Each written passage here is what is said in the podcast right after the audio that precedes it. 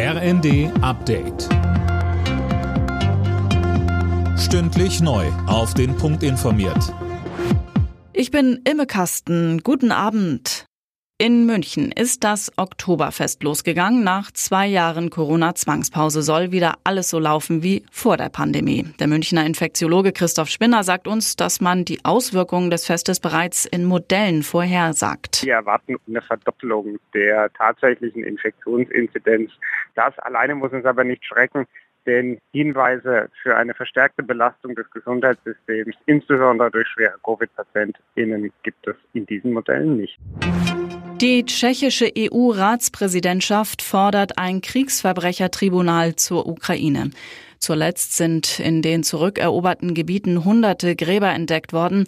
Tschechiens Außenminister Lipavsky twitterte, solche Angriffe auf die Zivilbevölkerung sind undenkbar und abscheulich.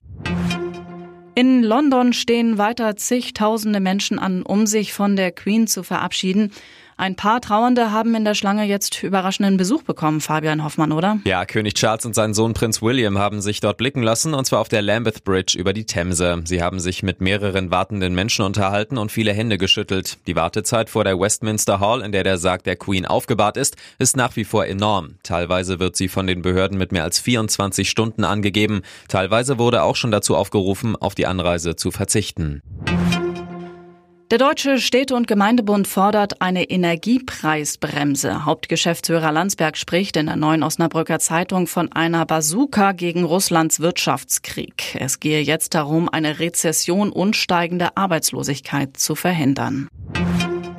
In der Fußball-Bundesliga hat Dortmund das Revierderby gegen Schalke mit 1 zu 0 gewonnen und ist derzeit Tabellenführer. Der FC Bayern steckt nach dem 0 zu 1 in Augsburg in der Liga weiter in der Krise.